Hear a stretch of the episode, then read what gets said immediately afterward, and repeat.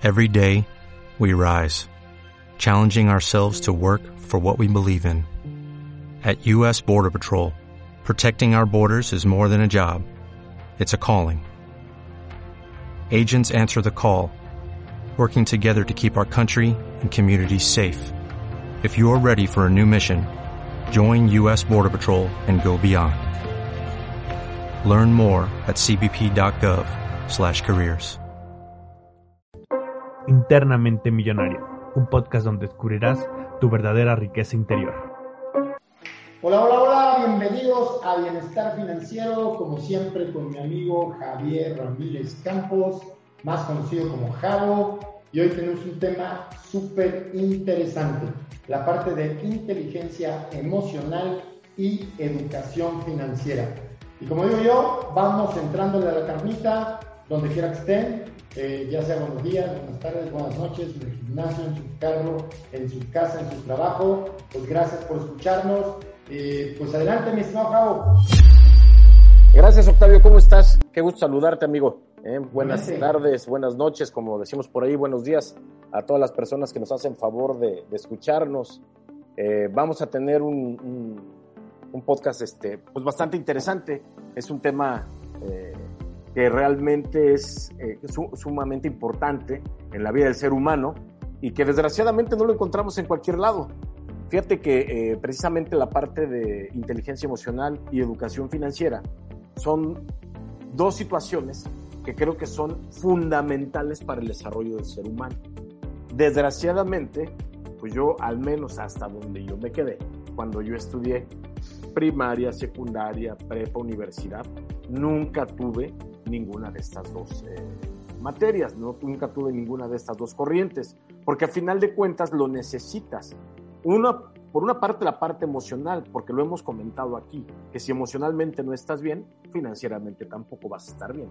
O sea, no puedes estar centrado si estás emocionalmente eh, perturbado, no puedes estar bien y no puedes tomar buenas decisiones y muchas veces vas a llenar esos vacíos eh, generados por, por, la falta de inteligencia emocional pues a través de compras compulsivas, como lo tocamos en algunos eh, capítulos anteriores, lo que es el satisfactor temporal. Híjole, me siento mal, me siento triste, me siento eh, a lo mejor un poquito eh, frustrado, un poquito este, molesto, deprimido. ¿Y qué es lo que hago? Me doy un satisfactor temporal. Y muchas veces el satisfactor temporal es me voy a comprar, me voy a drogar, voy a darme el gusto de comprarme ropa, tenis, un teléfono, un reloj, un carro. Y pues obviamente es un satisfactor temporal que te genera una, duda una deuda permanente. Entonces, esto es parte de, del, del, complemento entre una y otra cosa, ¿no? Que realmente no nos enseñan. Por un lado, no me enseñan a manejar mis emociones. Estamos eh, en presencia en la sociedad de un sistema educativo que nos pone a competir la gran mayoría de las escuelas, hay unos sistemas que ya no lo hacen en la actualidad, nos ponen a competir. Desde el momento en que te empiezan a crear etiquetas, te empiezan a poner máscaras. Mira, ahí viene el, impuntual, ahí viene el desmadroso, ahí viene el burro, ahí viene el inteligente, ahí viene el del cuadro de honor, ¿no? Y todo el tiempo nos enseñan a que si tienes 10 eres de excelencia y si tienes 6 pues estás dado a la fregada. Pero ¿cuántas veces lo hemos visto que a lo mejor toda esa gente que tuvo 10 en la universidad, en la prepa, en los estudios, termina trabajando para aquellos güeyes que tuvieron 6 o 7, ¿no? Son muy inteligentes, pero a final de cuentas terminan trabajando para alguien que tuvo 6 o 7 de promedio. ¿Por qué? Porque a final de cuentas yo te puedo comentar que los estudios te ayudan, son una herramienta, claro que es un facilitador, eh, es un conocimiento que te va a ayudar, te va a facilitar a poder tener las herramientas necesarias para poder subsistir, porque el ser humano está programado para sobrevivir, para subsistir. Entonces ahí traes las herramientas, buscas un trabajo, sales de la escuela, ¿y qué es lo primero que queremos hacer, Octavio, una vez que salimos de la carrera? Quieres ejercer. ¿Por qué? Pues ya estudié, ya estuve tantos años chingándome, metiéndole los exámenes, desvelándome, pagando, bla, bla, bla. Pues quiero ejercer mi carrera yo te pongo en el caso como abogado, yo necesito, necesito trabajar en algún lugar pues, que tenga que ver con mi carrera. ¿Y qué hago? Me encasillo. Me empiezo a encasillar eh, en mi carrera. Y a lo mejor me salen muchas oportunidades alrededor, pero yo voy como, como el caballo, ¿no? Tapado de acá y nada más viendo hacia el frente a todo lo que tiene que ver con mi carrera. Y a final de cuentas, el, el, ser humano eh, va recibiendo toda la información y toda va siendo archivada. Y esta información que va siendo archivada te va a ayudar a sobrevivir. Pero sobrevivir es diferente que prosperar. ¿Sí me explico? Entonces, a final de cuentas, no es lo mismo sobrevivir, ¿sí? Que prosperar. Todo mundo sabemos sobrevivir porque es un instinto inclusive que trae el ser humano, pero pocos saben prosperar, ¿no? ¿Y, y de qué depende que sea próspero?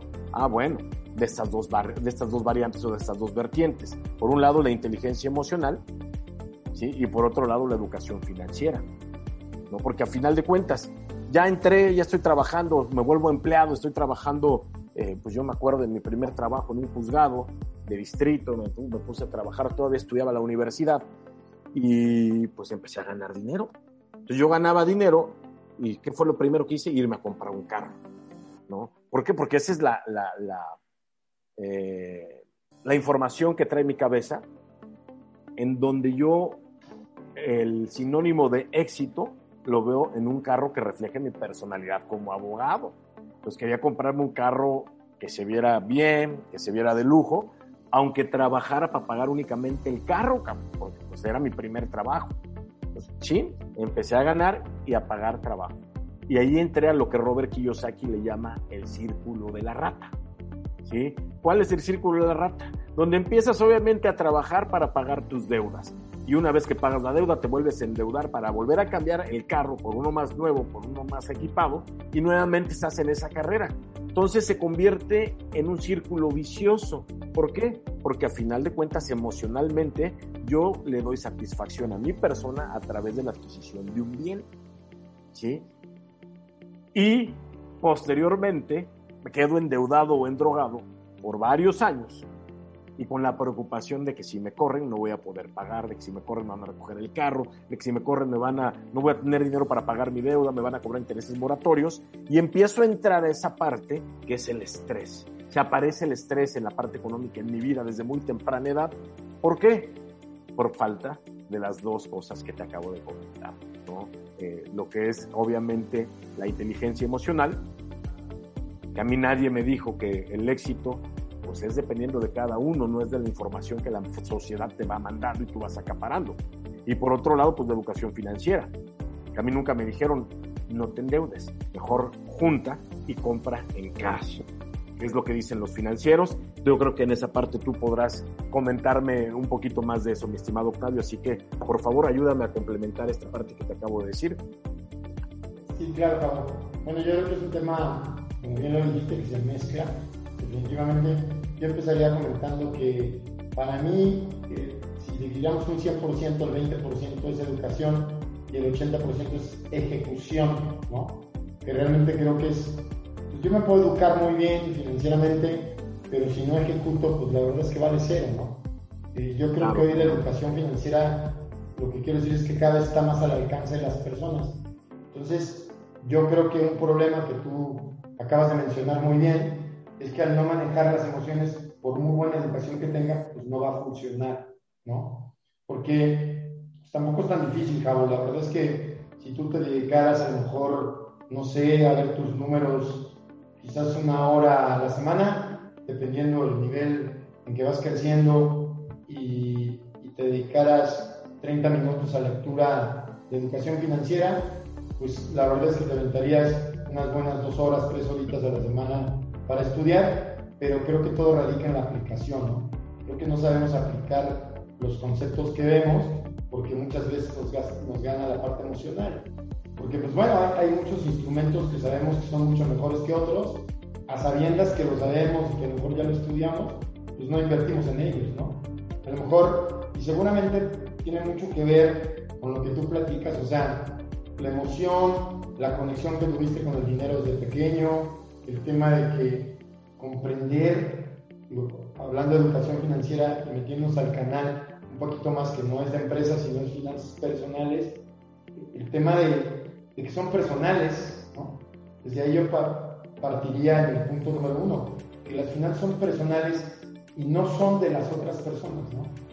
Entonces, por eso llaman personales. A mí eso me, me hizo mucho sentido cuando yo empecé a, a leer un poquito sobre este tema y decía, es que no tienen que ser globales, porque globales es que estás copiando o imitando a personas y realmente no, no tienes esa condición propia interna y externa de llevar tus finanzas de acuerdo a lo que a ti te gusta y de acuerdo a lo que tú quieres, ¿no? Creo que es, es muy importante. Y agregaría que dentro de esas dos componentes emocionales y educativos, convencernos desde que, como dices tú, terminas el proceso educativo normal o regular, empezar a pensar, porque eso me da mucho vuelta a la cabeza, en que realmente tú dijiste la libertad financiera eh, o bienestar financiero, que es muy difícil llegar ahí. O sea, mucha gente dirá, no es fácil, no, es muy difícil. Técnicamente, y sobre todo en países como, Centroamérica, este, México, donde los sueldos y las oportunidades no son tan altas, ¿no? Donde el otro día platicaba con alguien y, hablaba de un sueldo de, de 10 mil pesos en redes y alguien le contestaba, oye, es que es demasiado dinero. Yo dije, 10 mil pesos es demasiado dinero. Y alguien me decía, bueno, es que para ti 10 mil pesos igual no es mucho, Octavio, ¿no? Pero ¿cómo me hizo clic eso? O sea, que la mayor parte de la población pues tiene un ingreso promedio bajo y eso, pues obviamente tenemos que crecer independientemente de cómo estemos, o sea, saber crecer, ¿no? Porque a fin de cuentas creo que tú y yo coincidimos que pues, hay mucha gente que tiene mucha capacidad y que gana lo que gana porque no se arriesga, porque no toma ese riesgo de decir, oye, me voy a arriesgar. Entonces, llegar a tu libertad financiera se requiere demasiado. La verdad es que sí se requiere demasiado.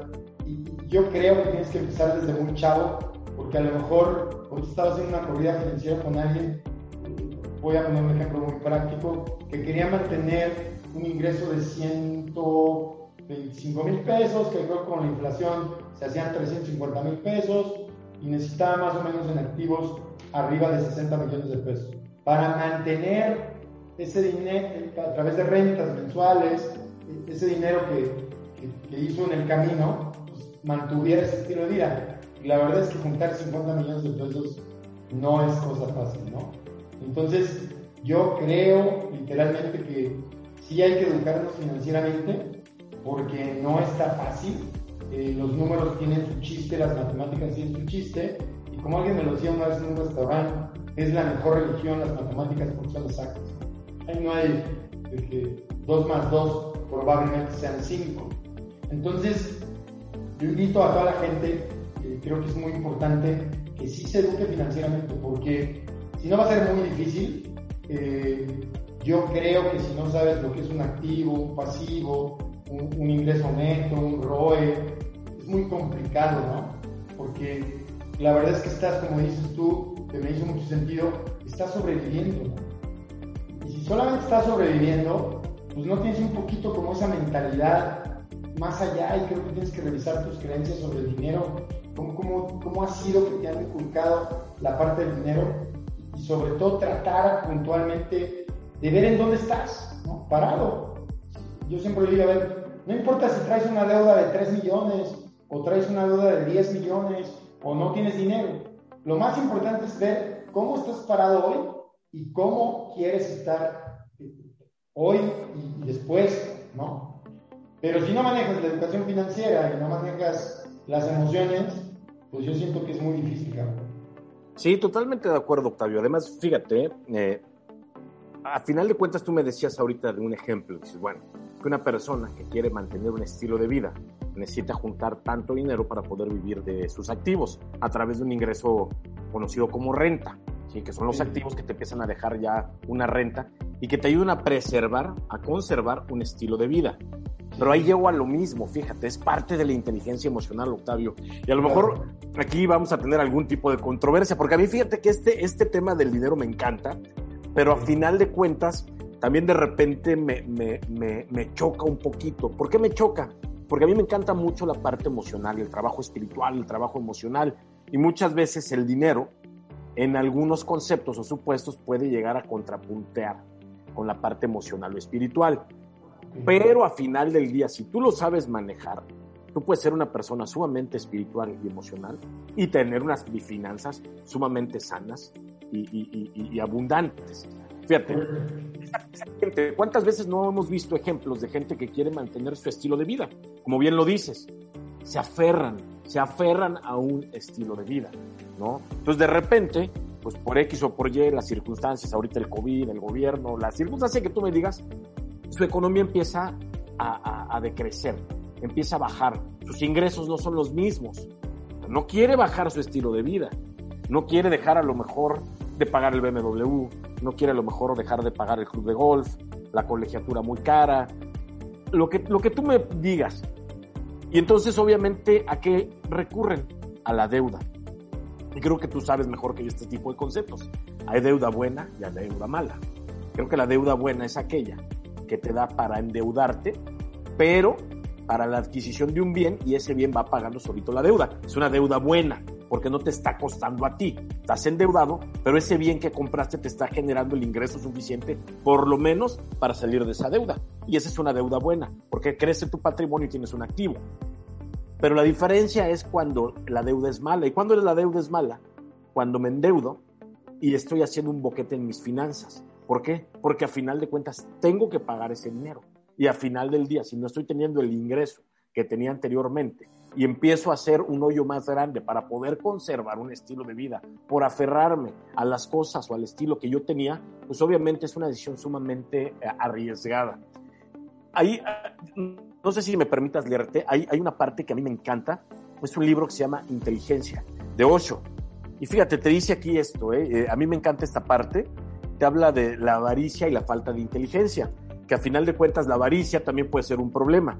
Dice así, fíjate, la avaricia forma parte de la falta de inteligencia. Te dice que la avaricia, que aquella persona que es avariciosa, que no es lo mismo que, que precavida, avariciosa, no tiene inteligencia. ¿Por qué? Dice, acumulas para mañana porque no tienes confianza en que mañana serás capaz de afrontar la vida. De lo contrario, ¿para qué acumular? te vuelves tacaño, te vuelves avaricioso, porque no sabes si mañana tu inteligencia será capaz de hacer frente a la vida o no. ¿Quién sabe? No tienes confianza en tu inteligencia, así que acumulas, te vuelves avaro. Una persona inteligente no tiene miedo y no es avariciosa. Cuando tú haces avariciosos en la vida, no puedes satisfacerlos. Entonces, esos avariciosos van a acudir al sacerdote o al líder empezarán a, empezarán a fantasear acerca de alguna vida futura en la que sus deseos tontos y sus fantasías estúpidas se cumplirán. Obsérvalo. Pedir lo imposible es estar falto de inteligencia. Una persona inteligente está satisfecha con lo posible. Se esfuerza por lo probable. Nunca se, se esfuerza por lo imposible y lo improbable.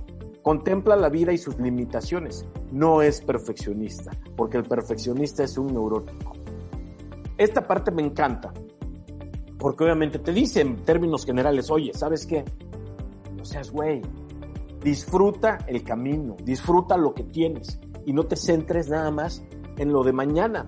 Empiezo a acumular, acumular, acumular, acumular. Y hay gente que piensa que el ahorro, el puro ahorro, no estamos hablando de un instrumento de inversión, no estamos hablando de alguna otra cosa, sino el ahorrar, el acumular riqueza, es, es, es algo eh, que me va a ayudar el día de mañana. Pero bueno, tenemos muchos ejemplos, Octavio. El tener dinero no te garantiza que puedas ser próspero el resto de tu vida. ¿Cuántos casos no tenemos de deportistas que tuvieron muchísimo dinero, muchísimo dinero, y terminan en la ruina? ¿Y por qué terminan en la ruina? Porque malgastaron su dinero. ¿Sí? ¿Por qué? Porque no tenían ni educación financiera ni inteligencia emocional. Y se lo gastaban en lo que tú me en lo que tú me digas. Regularmente es simplemente en placeres. ¿no? Regularmente es en lo que gasta la gente cuando empieza a ganar dinero. Entonces ahí tienes, por ejemplo, algo de la gente que ha ganado mucho dinero y que termina en la calle. Otro, los que se ganan la lotería. De un momento, de un día al otro, se vuelven millonarios. Pero una cosa es tener el dinero, pero ahora ya tengo el dinero. ¿Qué hago con él? Ahí es donde entra la educación financiera. ¿Por qué? Porque al final del día, Octavio, yo creo que siempre te enseñan a ganar dinero. Desde que estás en un trabajo es tu primera fuente de ingreso, mi trabajo. Me empleo y ahí empiezo yo a ganar dinero. Ok, ya tengo dinero en mi cuenta, ya tengo dinero en mi cartera. ¿y ahora qué hago? ¿No? A mí me encanta, por ejemplo, la historia de Elon Musk. Elon Musk es el, el, el, creador y el dueño de Tesla.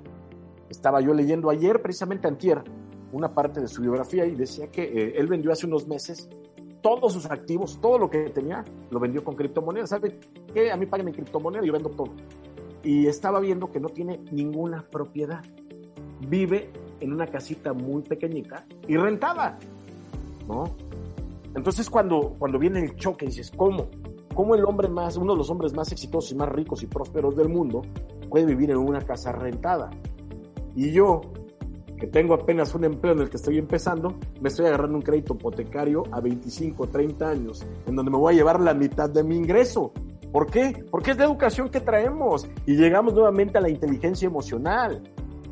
¿Qué te dicen? Para que seas exitoso, cásate, ten hijos, cómprate tu casa, cómprate tus dos carros y vete de vacaciones. Con eso estás hecho. Y ahí vas. Entonces, no sé si te ha pasado, Octavio, ¿cuánta gente no has escuchado que te dices que estás rentando, estás tirando tu dinero. Pues como que, ¿por qué? Si bien es cierto que a lo mejor no estás, eh, estás pagando por, por vivir en un lugar que no es propio, pero tienes una ventaja que no tiene la gente que tiene una propiedad, que se llama libertad. Aquí ya no me gustó, estoy a gusto aquí dos, tres meses. ¿Saben qué? Ya me voy. Ahora me voy a vivir a Tulum y desde allá opero tres, cuatro meses, un año ya, ahora me voy a Mérida, después me voy a Nuevo León, luego me voy a Guadalajara y soy una persona libre. Y ahí llegamos a dos conceptos sumamente eh, chingones que me encantan, que es donde tenemos que empezar a definir tú para dónde quieres irte. En la izquierda tenemos la seguridad y en la derecha la libertad. Y muchas veces es complicado juntar los dos. ¿sí? Eh, Robert Kiyosaki te habla en el libro del cuadrante de flujo de efectivo, que precisamente del lado izquierdo está la gente, eh, que son los empleados y los autoempleados, y que van por la seguridad. Y del otro lado, los que van por la libertad son los dueños de negocio y los inversionistas. Dice, ¿cómo me paso de acá para acá? ¿Cómo paso de mi seguridad a la parte de libertad? Y pues sí, hay cómo, pero la pregunta es, ¿estoy dispuesto a pasarme de este lado? Porque hay mucha gente que no puede romper el miedo. Aquí te dice, es lo que te estaba leyendo hace rato, tienes miedo al futuro. Y como tienes miedo al futuro, me quedo en un trabajo seguro. Me quedo en un trabajo donde no me van a correr, donde ya me dieron la plaza. Ya soy sindicalizado. Ah, bueno, pues, pues sí. Eso ya tienes la tranquilidad de que quincena a quincena, llueve, truene, relámpago y te va a llegar tu dinero. Pero hasta ahí llegaste.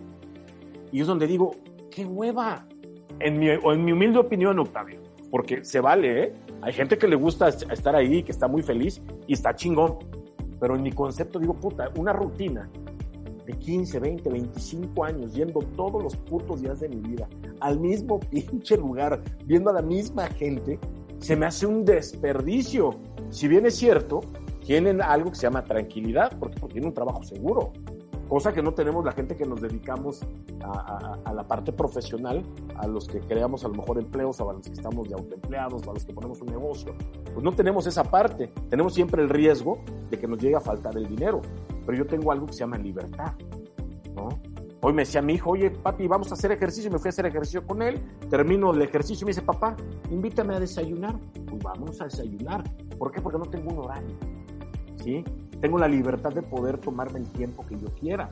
Y eso, la verdad, para mí vale más que, para, que la seguridad. Pero te digo, nuevamente, son conceptos que cada quien podrá definir. Yo me voy más por la libertad. Y habrá gente que diga, no, pues estás bien, güey. Yo prefiero la seguridad porque la seguridad me da tranquilidad. Y yo de estar libre a estar tranquilo, prefiero estar tranquilo. Y se vale, Octavio. No sé qué opinas de lo que te estoy comentando. Claro, es que, bueno, yo, creo que aquí es un tema muy interesante, Gabo, como siempre. Eh, yo creo que aquí lo resumo con el equilibrio, ¿no? Realmente creo que debe haber un equilibrio y como lo decía, cada vez me da más sentido eh, que pues vas... El equilibrio es desde que tiene que haber empleados, tiene que haber empresarios. Claro. No, no, no puede haber solamente en un lado y tenemos que comprender qué cancha queremos jugar, no es una que sea buena o que sea mala, eh, yo creo Así que. Es. Me encanta eso que acabas de decir. No es ni bueno ni malo, ¿eh? Claro. O sea, depende de cada quien. Eso, eso está muy bien. yo, creo que es un tema como de equilibrio, porque la vida finalmente es equilibrada, ¿no? Eh, insisto, por eso comencé con esa parte de es personal, las finanzas personales son personales y no son globales, esa es la diferenciación, ¿no?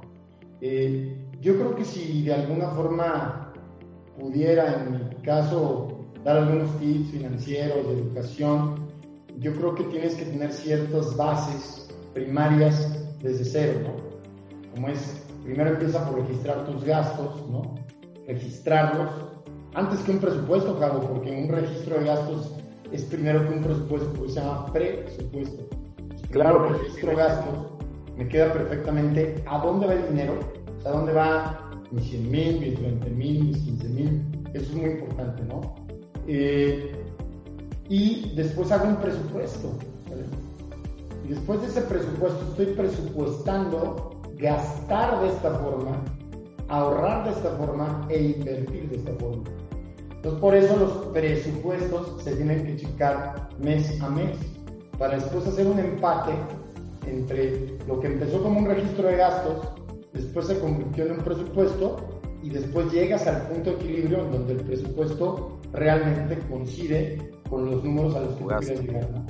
Claro. Eh, obviamente yo, yo, pensaría para ellos que, les gusta este tema, es decir, yo soy fan de decir, primero es, primero es el cajón de los ahorros y las inversiones, antes que nada, o sea, si yo presupuestara el ahorro y las inversiones como primer lugar y después metiera los gastos eh, eh, que yo les llamo los gastos primarios, que es la habitación, la alimentación y el vestido, o sea, 20% de las inversiones, para mi gusto podrías llevar un 40% al tema de básicos y luego te queda un 10% para educarte financieramente y un 30% para el tema de ocio, ¿no? Eso para mí es equilibrado, desde mi punto de vista los presupuestos no tienen que ser tajantes, ¿no? Si yo meto en el y eso, eso es cultura financiera, eso es educación, si yo presupuesto mi ahorro y mis inversiones desde el principio de mi metodología, pues van a formar parte de mis gastos. Y eso va a hacer que desde joven comprenda, entienda que llegar a esos 5 millones, quizás 3 para otro, 40 para otro, pues cuesta mucho trabajo, cabrón, ¿no? Y que sí creo que depende de tu capacidad emocional y tu capacidad de educación financiera para que hagas una mezcla, equilibres, equilibres ambas partes y logres los resultados, insisto, que tú quieres. ¿no? Eh, a mí particularmente, cuando estoy en tema de conferencia, en redes sociales, cuando doy una historia, cuando alguien me manda un mensaje o platicando con alguien, la primera pregunta que me hacen, y por eso me hace mucho sentido, es ¿en qué invierto, Octavio? ¿no? Yo explico, mira, de bote pronto sería una pregunta para mí que podría ser muy fácil de contestártela. Y quiero tener quizás varias respuestas para decirte en qué inviertes y cuáles son las mejores inversiones. Pero yo siempre dicho, ¿para qué quieres invertir? Y, y creo que ahí radica el gran diferencial entre ser educado financieramente. O sea, lo que tú decías, solamente quiero tener dinero y que ese dinero se multiplique porque se multiplique. Pero ¿para qué, no? Realmente no me da sentido, ¿no? Claro, o sea, debe haber un motor que te impulse. Quiero esto, te fijas un objetivo y porque quiero llegar allá, ¿no? Claro, y yo creo que esto es un camino, Cabo, que he ido aprendiendo, que vas creciendo y, tiene que haber un equilibrio en, en el comportamiento de lo que tú quieres y mantenerlos en tramos largos. O sea, si yo quiero una casa que vale, porque la quiero de 8 millones de pesos y la quiero en un periodo de 12 años, pues tengo que saber que para llegar a 8 millones en 12 años, pues tampoco es tan fácil, ¿no? Y tengo que eh, medir que esa meta que estoy tratando de lograr dentro de esa cantidad de tiempo se mantenga viva durante el tiempo. Porque curiosamente, como bien lo decías, emocionalmente va a haber muchas desviaciones que si no estás convencido del objetivo primario, pues los secundarios te mandan por un lado. Sí, te desvías. Yo creo que ahí tiene que ver la combinación de lo racional con lo emocional. Claro. Es el poder de hacer una reflexión antes de gastar. Antes de comprar este teléfono, ¿cuántos días me lleva de trabajo para, para tener este teléfono en mis manos? ¿Cuántas horas de trabajo? ¿Cuánto tiempo yo tengo que invertir para obtener este teléfono? ¿sí? Entonces, trato de ser lo más racional posible, pero sé que va a haber muchos factores, inclusive cuando te casas, ¿no? A lo mejor cuando te casas tendrías que hablar como factores tan importantes como es, oye, vamos a tener hijos, porque los hijos cuestan, ¿sí? ¿Y cuántos? ¿No? Y cuestan una lana, ¿no? ¿Sí? Oye, ¿y, dónde van a estudiar los hijos, pues yo quiero que estudien en el TEC de Monterrey. Se dice bonito, se dice bien, se dice padre.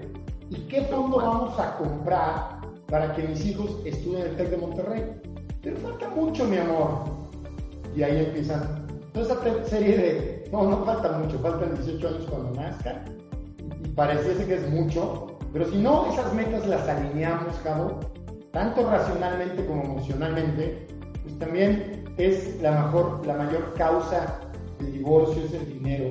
Entonces, todos esos temas tenemos que irlos racionalizando, empezarlos a nutrir emocionalmente y tratar de, como dice creo que se dijo el millonario de al lado, pues no estar viendo al de al lado, ¿no? Simplemente es lo que tú quieres y cuando vas a hacer familia, pues vas a hacer lo que quiera tu familia, o sea, es un grupo ahí que ya asociaste y que ahora tendrás que tener ciertas pues, diferencias, como dijiste hace un rato, sobre el dinero, pero tendrás que ir corrigiéndolas, ¿no? Entonces yo sí creo que el equilibrio, Cabo, entre lo racional y lo emocional no es fácil, es complejo, porque las emociones mercadológicas, el bombardeo, el, tema de... Las compras regularmente son emocionales. A mí me encantó lo que me dijiste, te pueden a competir. internamente, esa competencia ya va a incrustar en un chip, ¿no? Entonces, yo creo que tenemos que equilibrar eh, y ser realistas con nuestra zona económica. Y aquí quizás es un tema que puedo decirle a mucha gente que quizás su ingreso no le parece, ¿no? Y que obviamente sabes que lo estás literalmente, vamos a pensar, un, un colaborador, ¿no? Que digamos que renta su tiempo por dinero, porque esa es la realidad, estás rentando tu tiempo por dinero.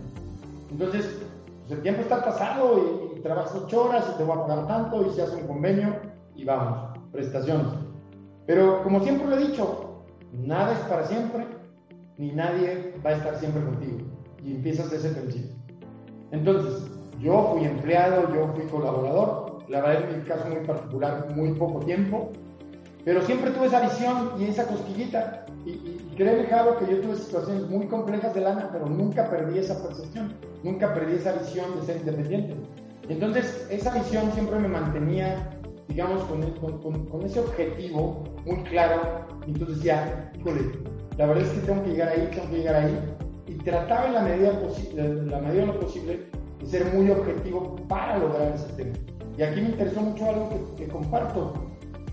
Todos debiéramos o pensaríamos que tenemos las mismas capacidades, tanto como físicas, mentales, e inclusive si hablabas espirituales. Solamente es una serie de conexión, ¿no? Entonces, todos tenemos la oportunidad de llegar a donde queramos llegar. Y ahí está la clave.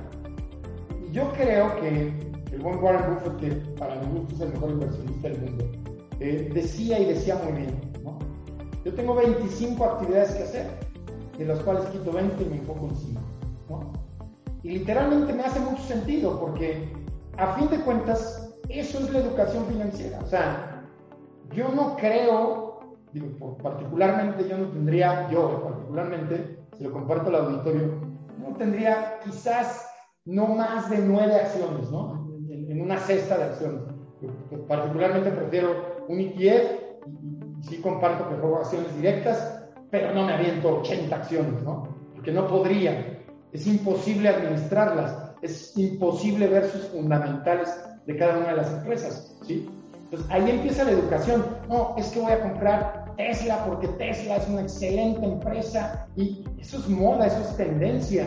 No necesariamente quiere decir que Tesla es una buena empresa de compra, ¿sí? Hay muchas mejores empresas que Tesla, ¿sí? Pero muchas, o sea, yo creo que yo podría escoger 20 por arriba de ellas, ¿no? Porque tienen mejores fundamentales, están a través de fundamentos, no están a través de modas, emociones, que el cuate declara algo y sube la acción, o que el cuate de fútbol, este, Ronaldo, dejó la Coca-Cola y, tomó y, dijo agua. A ver, por supuesto que dos o tres días la acción va a caer, ¿sí? Y, y, para eso está hecho y ahí es donde debes de tener lo que tú dices, la combinación de la inteligencia emocional con la inteligencia racional. A ver, Coca-Cola es una de las empresas más rentables que hay en el mundo, ¿sí? A mí si se cae por Ronaldo, pues voy y la compro inmediatamente. O sea, no me... O sea, lo, increíble. Y entonces la gente de eso hace toda una, digamos, una comedia, que esa comedia beneficia a Coca-Cola, ¿sabes? ¿Sí? ¿Por qué? Porque dice, mira, va a bajar mi acción, pero mi acción tiene un valor objetivo, un valor intrínseco, que es lo que realmente vale la empresa. Pero para eso, Javo, se necesitan aproximadamente, no se voy a exagerar, 50 ratios 50 fórmulas para definir qué empresa vale lo que realmente vale. Entonces, ¿cómo compra la gente? Regularmente compra mucho por la parte emocional, compra por la parte de las modas, por la parte de lo que está pasando. Pero yo siempre he dicho, la parte fundamental es lo que le da valor a una empresa. Todos sus números, ¿no? Su flujo efectivo, sus activos, sus pasivos, todo lo que representa una empresa. Yo regularmente lo que le digo a la gente, llévalo a tu casa, es una empresa a tu casa, ¿sí? Se mueve igual con los mismos estados de resultados. Aprende solamente lo más importante, tú como contador y como la parte fiscalista sabes lo que es estados de resultados, Cabo, este, muchísimo más que yo. Y, aquí lo que te quiero decir es que los números, insisto, Cabo, son racionales. Y la gente que realmente se vuelve rica, por ejemplo, los grandes inversionistas, como, como Warren Buffett, está cimentado en encontrar empresas por abajo de su precio objetivo, que cuestan menos de lo que está costando la acción, ¿sabes? O sea, quiero decir, esta, esta empresa la traes en 200 dólares cuando su valor objetivo son 300 dólares.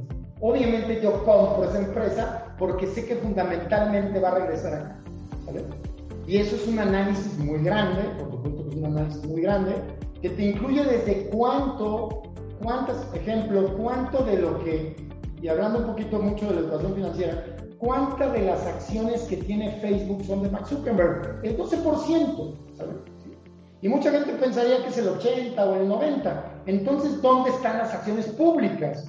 ¿Cómo tú puedes llegar a comprar acciones? Porque él, su principio básico es cuando, cuando manda las acciones públicas, es cuando entras a bolsa, es para tomar capital y para que ese capital yo haga proyectos y si en esos proyectos a mí me va bien, pues a ti como inversionista te va bien. Ese es el principio básico. Entonces, ¿qué quiere decir? Esto es muy interesante, hablando un poquito del tema de educación financiera, es que hoy en día está inclusive en, los datos, digamos, se llaman los datos confidenciales o los datos secretos, que los puedes encontrar hasta cuánto gana un CEO de la empresa como Facebook. Y déjame decirte, Cabo, que te dicen los, o te dice esa parte que si está por arriba de los sueldos del mercado de, de la misma industria. Y entonces, ese es un factor inclusive determinante para poder tomar la compra de una acción. Quiere decir que a lo mejor a su CEO le, pagan seis veces más que la media del mercado. Quiere decir que eso ya los analistas lo están viendo como una pérdida a esos niveles. Entonces, ¿qué es lo que quiero decir? Que cuando tú, y esto va un poquito como la educación financiera, cuando alguien me decía, oye Octavio, ¿y por qué no, ¿por qué no compro acciones directas? Me decía en una mentoría.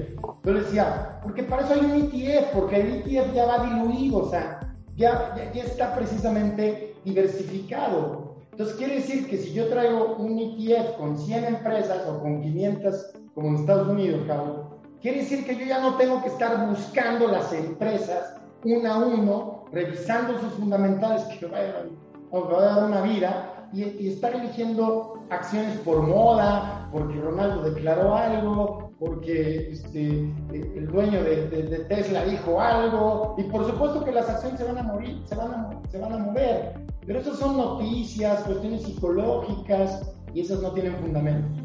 Las empresas regularmente van a regresar, como todas las empresas, de las chiquitas a las grandes, a su valor, su valor objetivo. ¿sí? Entonces, ¿qué es lo que quiero decir con esto? Que lo que quiero decir es que tú tienes que tener esa educación básica, vamos a contar básica, en donde empiezas a saber, por ejemplo, qué es el mercado o por qué dicen quiero batir al mercado. Batir al mercado, Javo, desde el punto de vista financiero, es el SP500, porque es el índice, vamos, el índice que marca el mundo.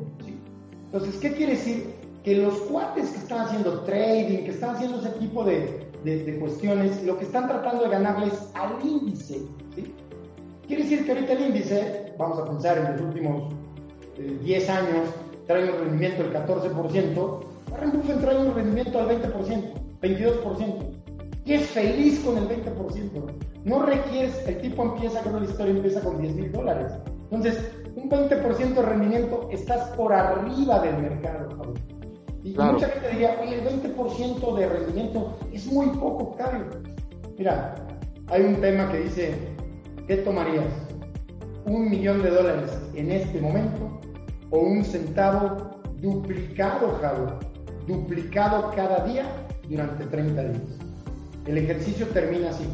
Por supuesto, la educación financiera dice, yo tomo el millón de dólares, venga el millón de dólares y tomo el millón de dólares y ahí me quedo, ¿sale? Pero déjame decirte que ese centavo multiplicado que el primer día daría dos centavos, el segundo daría cuatro, el tercero daría ocho, el cuarto daría 16, el quinto daría 32 y se, como decía este, Einstein, es la octava maravilla del mundo del interés compuesto. Interés compuesto, sí. Llegarías prácticamente a 10 millones de dólares. Entonces, solamente por duplicar el centavo en 30 días. Entonces, ¿qué quiere decir? Que sí es importante, lo que dije al principio, Javo, educarnos financieramente, pero no es solamente la educación, es la aplicación. Es la aplicación, el 20% es educación, el 80% es educación, perdón, es ejecución, ¿no? Entonces, tú lo entiendo perfectamente, es un gran experto en el tema, en el tema de coaching, en el tema emocional. Y, yo creo, Cabo, que si, que si podemos de alguna forma transmitirle a la gente esas combinaciones de manejar ambas partes, pues, pues por supuesto que se vuelve, se vuelve una fregonería, se vuelve un tema en donde creo, y creo que está, a ver si consigues conmigo, el otro día en una es un tema interno. Decía que la palabra conciencia está demasiado prostituida. Aprendí que sí siento, la palabra conciencia está excesivamente prostituida. Porque realmente creo que pocas eh, son las personas que son conscientes. Que son conscientes, que, que, que, literalmente son conscientes, por ejemplo, decía, si tú eres consciente de tu respiración, ya eres consciente la verdad es que yo todavía no llego a ser consciente de mi respiración. Había un ejercicio de meditación que me llamó mucho la atención, que decía, inhala durante cuatro veces, o sea, en proceso de cuatro veces, una, dos, y cuatro, y suelten cuatro. Una, dos, tres, cuatro. ¡Qué frigonería! Nunca lo había hecho así. Ay, creo que hasta me gustó más. Y eso lo único que te lleva es a llevar conciencia de tu respiración. Entonces, poquito retomando el tema, cuando a ti te ofrecen una oferta de algo de invertir, algo que sea para tu crecimiento económico, que implique dinero, tienes que estar perfectamente bien conectado, O sea, conectado a una serie de variables que si no tomas una buena decisión, como bien lo dijiste tú, adiós gana, adiós una situación financiera que se te puede ir en un, suspirar, ¿eh? o sea, en un mal negocio, en, una mala conexión, ¿no? Entonces creo que es una combinación, Javo, por digo, desde el principio que tras de cámaras platicamos, se me hace un excelente punto, es una conexión de ambas partes que estoy seguro que tienen que jalar. Sí, totalmente. Mira, de hecho, como tú decías, ¿no? Eh, de nada sirve tener educación, de nada sirve tener a lo mejor bien claras mis metas, eh, conocer, saber, si no aplico. Tú decías, bueno, es que tienes que aplicarlo, tienes que aventarte. Pero ¿por qué la gente no se avienta? ¿No? Porque a final de cuentas, regularmente la gente no se avienta por miedo. Ese es el tema. Hay un eh, libro de Daniel Goleman que se llama Inteligencia Emocional. Este libro, fíjate, dice lo siguiente. Eh, la gente que tiene un buen desempeño académico, que es lo que estábamos hablando hace rato, en la escuela, no siempre tiene un buen desempeño financiero en el mundo real.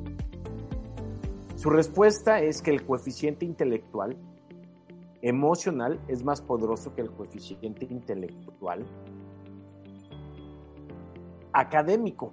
Esa es la razón por la que la gente que corre riesgos comete errores y se recupera a menudo y tiene mejor desempeño que la gente que ha aprendido a no cometer errores porque tenían miedo del riesgo.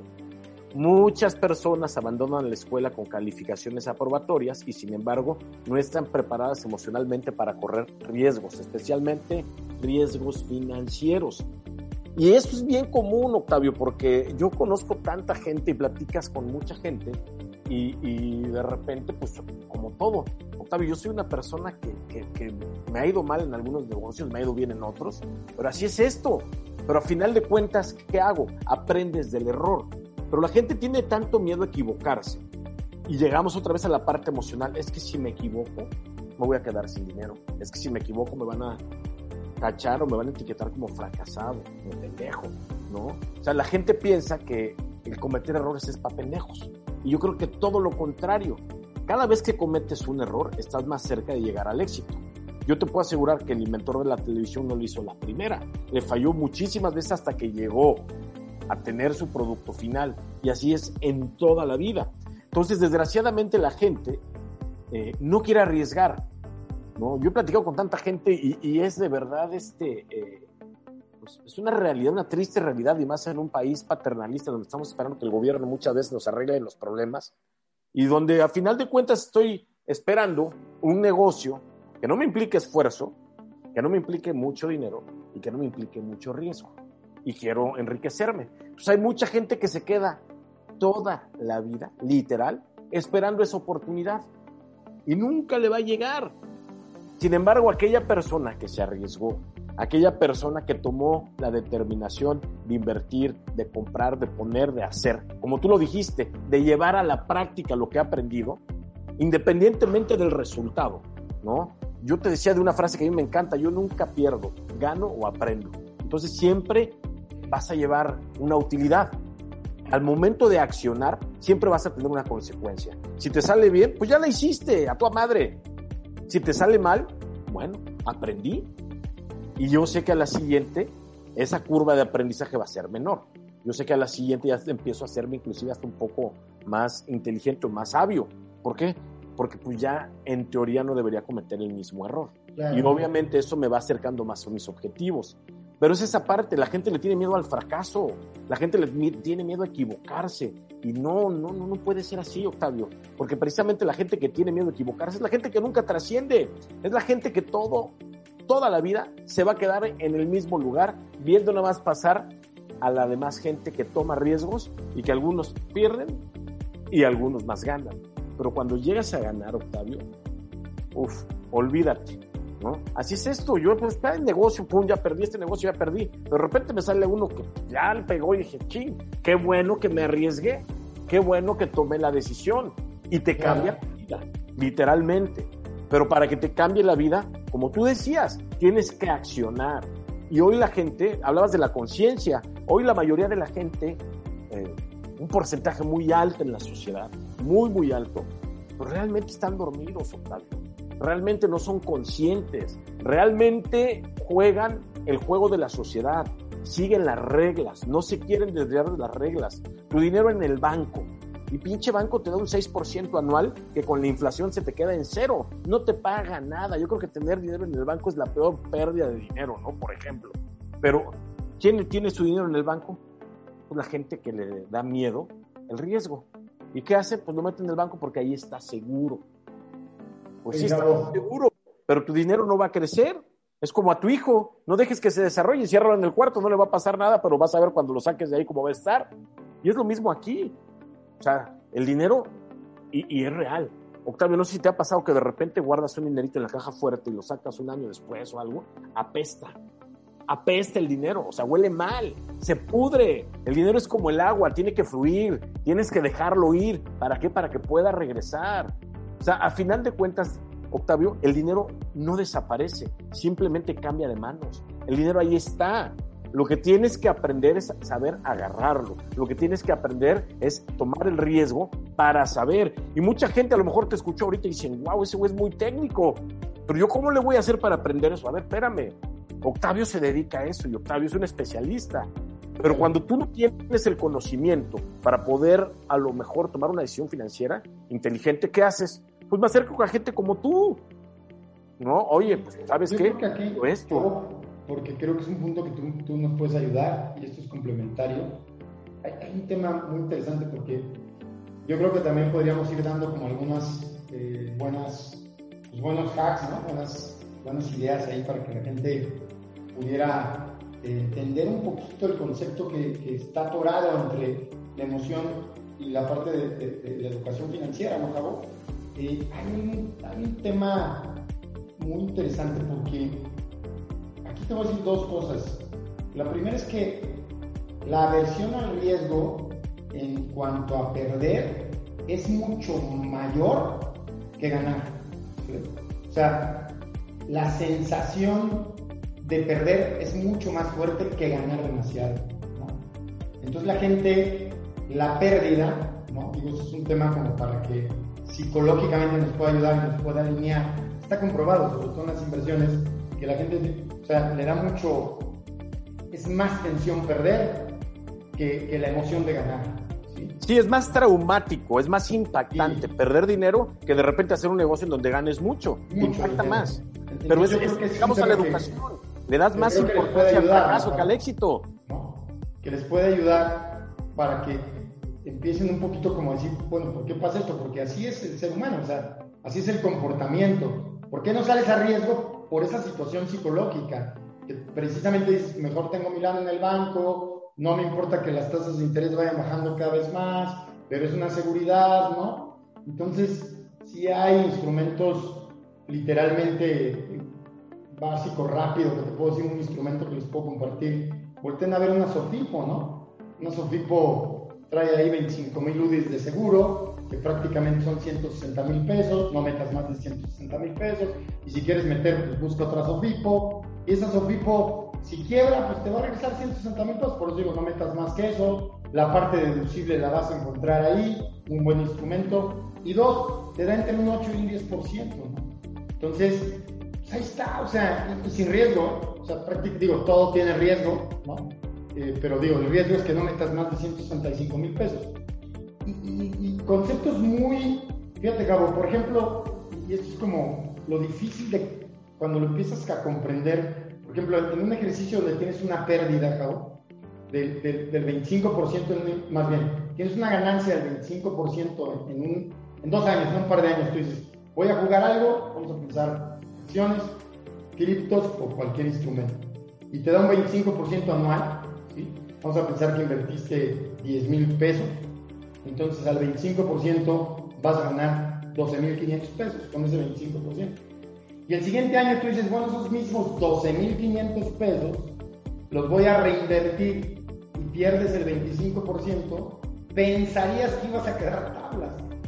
Y déjame decirte que no, que vas a perder un 6.25%. O sea, por, por eso es tan increíble, cabrón, que parecía, las matemáticas a mí se me hacen impresionantes, pero cómo es increíble que de repente lo que, lo que tú estás pensando no es la realidad. Entonces, por eso ahí es donde yo creo que necesitas la educación financiera y después el, la ejecución de lo que ya conoces. Claro. En base a eso, pues tratas de hacer un equilibrio. Y a mí me gustaría mucho que nos ayudaras, Cabo, porque para mí siempre será como el tema central, quizás preguntarle a un cuate como tú, es, y yo creo que con esto hasta podríamos dar toda la pauta para que cierres. Yo creo que sí hay una línea del tiempo, ¿no, Javos? Una línea del tiempo en donde hoy escuchaba, es un día menos de tu vida, o sea, literalmente nos estamos acercando a la muerte, ¿no? Si lo vemos al proceso de transformación. No es un día más, es un día menos, ¿no? Eh, y entonces, algo muy interesante es que esa línea, Javo, tiene que ver, te guste o no te guste, está conectado con billetes, porque tienes que comer, porque sí, claro, el dinero siempre va a ser necesario. O sea, la percepción que tengas de la lana es tu currum, ¿estás de acuerdo? Claro, pero, el dinero siempre lo vas a ocupar. terrenal y vas a necesitar billetes, a lo mejor mañana van a ser criptos, a lo mejor ya no va a haber monedas ni billetes y van a ser puras transacciones virtuales. Pero ¿por qué primero no comienzas por decir, es que necesito el billete para vivir? Ya lo hemos platicado, ¿no? Entonces, esa línea, Javo, me gustaría mucho que me dijeras desde tu punto de vista, ¿cómo es que mantienes, y vamos a llamar de bienestar financiero, libertad financiero, que debería ser el objetivo de todos, en base a tu bienestar, en base a que tú digas, yo quiero vivir en una casa en el campo, que no valga más de poco dinero, ropa muy simple, y, vivir a gusto con mi mujer, y viajar una vez al año, y comer cierta comida y punto, yo soy feliz, ¿no? Y el otro quiere tener un palacio, como decías tú, es válido, ¿no? ¿Cómo puedo lograr equilibrio psicológicamente para que tus objetivos financieros vayan a, quizás es una pregunta muy cabrón, pero tus objetivos financieros vayan equilibrados en esa línea con tus cuestiones emocionales y que te desvíes lo menos posible del camino y la única regla sea, sea ser millonario, que es el, canal, es el tema de este canal, ser internamente millonario y ser internamente billetudo a tu grado, o sea, para que no haya ahí diferencias entre la gente, a tu grado, me cago. Eso se me hace quizás la pregunta del podcast, y, se la pregunto al Master of the Winners, venga.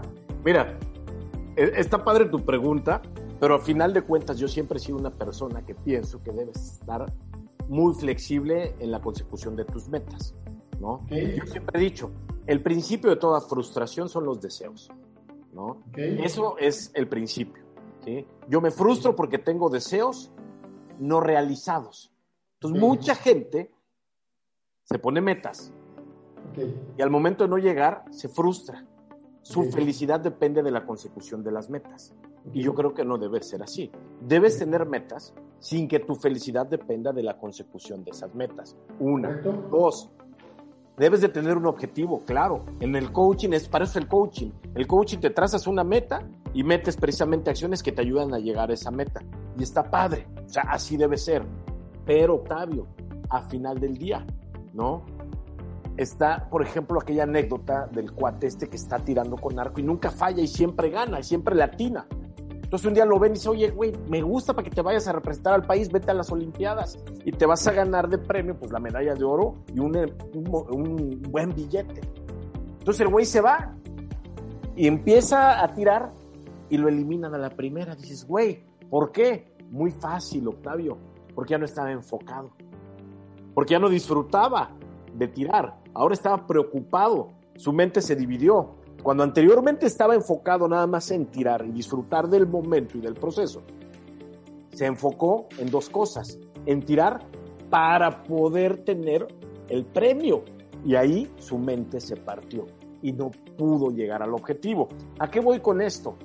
¿Qué haría yo para poder tener una meta bien trazadita, bien ordenadita y como tú dices, muy fácil, vivir en el aquí y en el ahora disfrutar del proceso, porque mucha gente no disfruta del proceso, Octavio. La gente quiere todo rápido y más ahorita en la época digital. Quiero ganar rápido, quiero hacer esto rápido. A ver, espérame, cabrón, desconéctate tantito. ¿Sí? Ponte un objetivo. Yo tengo ahorita un objetivo financiero bien padre. Encontré un instrumento de inversión que mucha gente le da miedo. Y a mí me encanta porque me da un interés compuesto endemoniado, cabrón. ¿no? Yo le metí, me está yendo bien y me gusta, ¿no? Y le estoy metiendo al riesgo. Porque mayor, mayor dinero. ¿no? Pero, pero ese soy yo, ¿no? Yo entiendo que hay gente que no quiere, pues está bien, ¿no? Pero al final del día te voy a decir una cosa, si yo llego al objetivo, pues qué padre. Si lo llego a perder, pues ya lo perdí, se acabó. O sea, no voy a ser ni más feliz ni más triste. O sea, me voy a sentir satisfecho si llego a decir, tomé una buena decisión, chingón, me fue bien, se acabó. Porque si yo me dejo caer con mis primeros resultados negativos, no voy a llegar absolutamente a ningún lado. Y hay mucha gente que le intenta alguna cosa, una cosa en su puta vida, le sale mal y ya no quieren salir de ahí. No, es que yo ya me metí ahí y me fue muy mal y no lo vuelvo a intentar. Oye, pues entonces nunca tengas novia porque algún día te va a ir mal con una mujer y pues ya no lo vuelvas a intentar, cabrón. ¿No? Parte el riesgo, parte el riesgo. Claro, claro, Octavio. Entonces ese es el tema. La gente no quiere arriesgar, la gente no quiere. Guardan en su memoria las malas experiencias. Y las malas experiencias, los malos recuerdos no les permiten dar un paso. Ya no quiero pasar por ahí. Pero el que tú pases por un camino diferente no quiere decir que vas a llegar al mismo resultado. Oye, es que por ahí ya pasé. Espérame, no fue por ahí, pasaste por allá. Pasa por aquí. Pero es que, ¿qué tal si me va igual que la otra vez? Bueno, pues ni modo. Pero ¿qué tal si no? Entonces, mucha gente deja pasar las oportunidades de su vida por el miedo. ¿Sí? Entonces, ¿yo a qué voy, Octavio? Disfruta el proceso. ¿No? Yo el negocio este que estoy haciendo, te digo, de repente me, presionan un poquito, oye, métele ganas, oye, espérame, yo estoy disfrutando del proceso, yo hago que esto sea un goce, cabrón, ¿no? Invito gente, empieza a ganar dinero la gente, qué chingona, toda madre, yo estoy ganando bien, y ahí me la llevo, no me, no me, no me acelero, no me, eh, no, no, no me, no entro en ansiedad, porque esa es otra, cabrón. Cuando ya quieres llegar y llegar y llegar y estás, entras en ansiedad. Y cuando entras en un estado de ansiedad, tampoco tomas buenas decisiones. El miedo y la ansiedad no son buenos consejeros. Entonces, ¿qué tienes que hacer? Estar en el aquí y en el ahora. Como decían por ahí los doble A, que es una, algo, algo muy sabio. Hay dos días de la vida con las que cualquier humano, hay dos días en la vida que ningún ser humano puede cargar. Uno es el ayer, con todos los problemas que tuviste, y uno es el mañana, con todo lo que pueda tener en el futuro. Con lo único que puedes cargar es con el día de hoy. Entonces, si tú cargas con el aquí y en el ahora, si tú vives, disfrutas el hoy, va a estar a toda madre. ¿Por qué? Porque cuánta gente acumula, acumula, acumula, acumula y se mueren y no disfrutan de su dinero y alguien más se lo va a chingar. Y todo lo que dejaron de, de, de, de disfrutar, ¿por qué? Por acumular. Dices, no, o sea, son los extremos, ¿no, Octavio? Entonces, ¿qué, ¿qué, es lo que tienes que hacer? Estar consciente, estar despierto y disfrutar del aquí, de la hora, del hoy, vivir en el hoy, en el presente. ¿Por qué? Porque el pasado ya se fue y no va a regresar y el futuro no llega, llega hasta mañana. Pues, ¿Qué me queda? Hoy nada más. Si tú te vas disfrutando el día de hoy y vas poniendo esas claves, esas piezas, el día de hoy te tocan, el día de mañana, cuando llegues, vas a llegar tranquilo, a gusto y después de haber disfrutado un proceso de poca madre, ¿no? Yo con eso cerraría, mi estimado Octavio, este programa que me gustó mucho, como siempre. Eh, me gusta todo esto, lo que empezamos a compartir y este, pues agradecerte, Octavio, estos seis programas. Ya este es el sexto, que han sí. estado padrísimos, a mí me han gustado mucho sí. y ojalá. Buen sexto programa. Gusta, ¿no? La verdad es que con Java me gusta mucho. Aquí, aquí quisiera hacer una pequeña anotación ya, ya como, como, ya que cierre el Javo, porque es que se puso, creo que el final se puso sabroso, ¿no? Yo tengo un concepto en esa línea que he ido aprendiendo, que me gustaría compartir. Javo dijo algo muy interesante, aunque un día sí me puse muy, muy tremendo en este caso. Y lo que yo diga no es verdad, ¿eh? O sea, esa es mi verdad. No, no, no, Tú puedes coincidir o no. O sea, y se vale que de repente me debatas y digas, yo no estoy de acuerdo. Yo dejé de sufrir que creyeran en mi filosofía, ¿eh? Me vale un pepino. Sí, no, claro, literal, claro, ¿no? claro. Mira, porque dejé de sufrir por eso.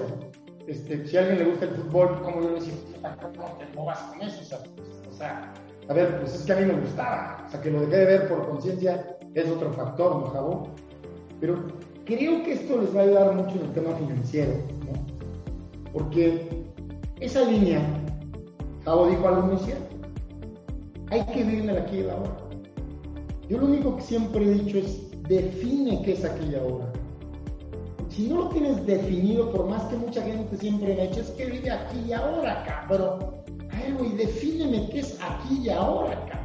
Por eso, y, a dónde voy a lo financiero, a la línea financiera? ¿Quién sabe cómo es su casa de sus sueños? Se lo pregunto a la gente. ¿Quién sabe cómo es el coche de sus sueños? ¿Quién sabe cómo es la camisa de sus sueños? ¿Quién sabe cómo es el, departamento de sus sueños? ¿Quién sabe cómo es el negocio de sus sueños? Y para mí esa es la definición de la línea. Pues yo no tengo definido qué es mi casa, voy a comprar cualquier casa. ¿sí?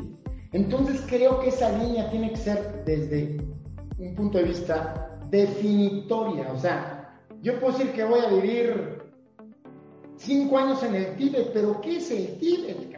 ¿Sí? ¿Qué es un lama? ¿Sí? Tengo que saber qué es, pero obviamente lo quiero, por eso digo, el problema de la gente que no cumple sus objetivos es, es porque no conoce su objetivo, ¿sí?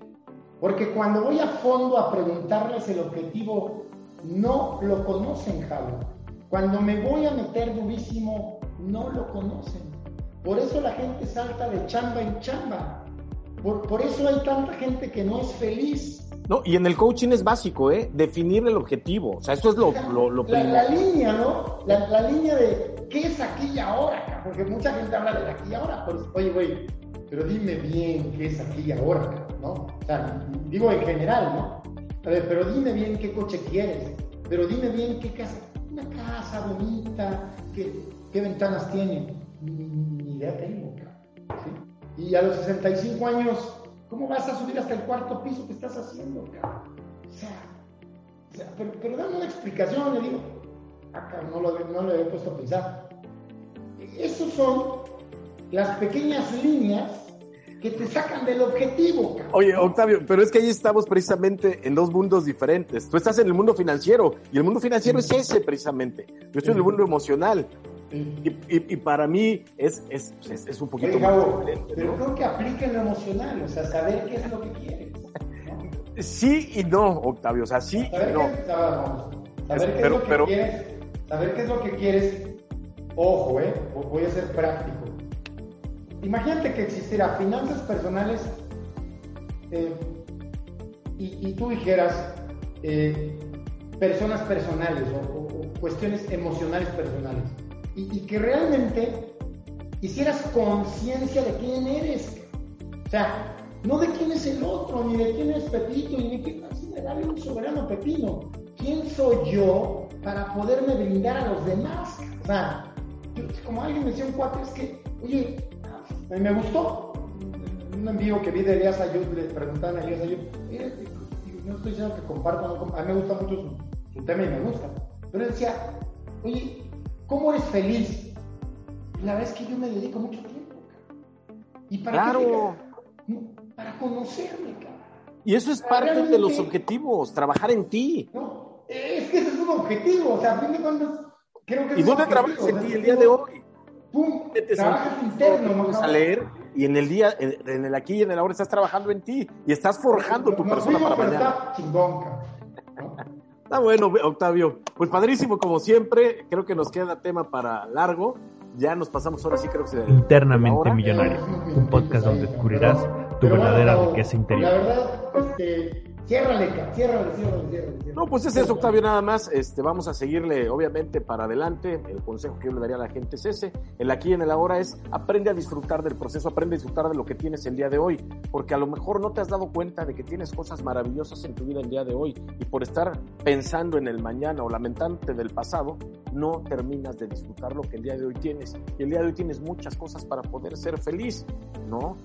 Yo culminaría con esa frase que dice, era un hombre tan pobre, pero tan pobre, pero tan pobre que lo único que tenía era dinero, ¿no? Entonces, este... Y, yo te haré una pregunta, que no, es, una pregunta muy personal que creo que puede ayudar mucho a nuestro público, ¿no? Hagamos un mundo imaginario porque seguramente les va a gustar. Donde hay un tipo que, que, te dice, oye, Cabo, mañana o en seis días tengo que pagar medio millón de pesos, no lo tengo, no lo tengo, o sea y la verdad me estoy desgastando este, demasiado porque no lo tengo. Quiero que me digas cómo vivo aquí y ahora. ¿Qué le dirías, cabrón? Bueno, es que personas que, que, tienen muchas broncas emocionales por el tema de la deuda, como dices, de la deuda destructiva, de la deuda al consumo. Digo, la lección, pues va a decir, ya no me vuelvo a embarcar, ¿no? Sí, pero ya está en el problema. Cabo, debería de ser, porque luego se vuelven a embarcar. Pero ¿qué le dice a esta persona? ¿Cómo le transmitirías el aquí y el ahora? Porque puta, no tiene para llevar comida a su casa. Bueno, es que es esa parte, mira. Eh, al final del día tú tienes que tener una motivación. Y vamos a la parte. No puedo conseguir 500 mil pesos y los tengo que pagar la próxima semana. ¿No? Fíjate la diferencia. Dices, bueno, ok, voy de acuerdo. ¿Qué pasaría si mañana tu hijo tiene una operación de urgencia? Te juro que así sea de las piedras, vas a conseguir los 500 mil pesos, ¿no? Pero es cuestión de motivación, ¿no? ¿Qué es lo que me motiva a conseguirlos o a no conseguirlos? Obvio, una persona que ya se metió en ese problema, lo primero que yo le diría, ¿sabes qué? Vamos a enfrentarnos a la realidad. No tienes, vamos a dar la cara. ¿Sabes qué? No tengo. ¿Qué hacemos? Pago, no niego, debo, no tengo. Y de ahí empezar a tomar ciertas decisiones, ¿no? Pues a lo mejor me tengo que desprender. Yo ya llegué a estar en esa parte, no tenía dinero ni para pagar la renta del mes, ¿no? Y esos madrazos, Octavio, créeme que son los que te sacan de tu zona de confort y son las oportunidades, cuando llega la oportunidad, porque el ser humano cuando está en la parte más complicada de su vida es cuando saca lo mejor de sí. ¿no? Claro, Entonces muchas veces necesitamos una pinche sacudida como esa que me acabas de decir para que en la madre. Pues ya me embargaron la casa, pues ya me giraron una orden de aparición por fraude, no sé lo que tú quieras. Y, y puta madre, pues voy a tenerla que vivir, voy a tener que vivir la consecuencia de mis malas decisiones pero ahí viene un aprendizaje muy cabrón, como tú le decías, ya no lo voy a volver a hacer. Pues sí, mientras pues hay que hacerse responsable, que esa es la palabra. Hacerse ahí está vivir responsable. Creo que la palabra responsabilidad es importante. Sí, sí, sí, sí. ¿Y sabes lo que quiere decir responsabilidad? Saber responder. Responsable es poder estar en posibilidad de responder. ¿Qué voy a responder? Es un compromiso que no pude cumplir. Y doy la cara y pago las consecuencias. Como dice responsabilidad, no la habilidad de responder, Así es, efectivamente, mi estimado Octavio. Entonces, pues ni modo, una mala decisión siempre trae responsabilidad. Entonces hay que tomar la responsabilidad y, y, ahora. y agarrar, obviamente, el toro por los cuernos y agarrar el aprendizaje, porque todo esto va a traer un aprendizaje brutal. Venga, mi estimado Juan, quería que cerraras y, este, pues creo que nos explicó muy bien, nos dijo muy bien, toda esa gente que está pasando momentos difíciles en deuda, esto, el tema de responsabilidad me encantó. Y, pues bueno, pues muchas gracias, Cabo. Compártenos tus redes sociales, por favor. Ay, me agarraste en curva, ahí voy. Claro que sí, en mi página de Instagram es Javo Ramírez-bajo, ahí pueden encontrarme, por ahí me pueden contactar cualquier situación. Y este, y pues tenemos que esperar que salga el podcast, Octavio, para que nuestros eh, escuchas puedan eh, escucharnos una vez más y pues tenemos el compromiso de otros seis. Ya veremos qué temas les presentamos para la siguiente. Aclaro que los primeros seis temas los puso el buen Javo, ¿eh? Es que me toca a mí. Me toca a Octavio y ya nos vamos a poner los temas de Octavio. Pues, pues muchas gracias, eh, gracias Javo, como siempre. La verdad es que, insisto, yo le pedí el favor a Javo. Eh, como dice Javo, teníamos la motivación, ahí está, ¿no? Vamos, seis, nos faltan seis y vamos a ver si esa motivación nos da para terminar 12. Eh, muchas gracias, Cabo, te agradezco. Que tengan muy buena noche todos. Y bueno, no olviden escucharnos mis redes sociales, Octavio Arrieta 3, en YouTube, en Facebook, en Instagram. Y bueno, muchas, muchas gracias. Gracias, Cabo. Gracias, público. Gracias, gracias a ti. Buenos días, buenas tardes, buenas noches. Internamente Millonario, un podcast donde descubrirás tu verdadera riqueza interior. O'Reilly Auto Parts puede ayudarte a encontrar un taller mecánico cerca de ti. Para más información, llama a tu tienda O'Reilly Auto Parts o visita oreillyauto.com. Oh, oh, oh,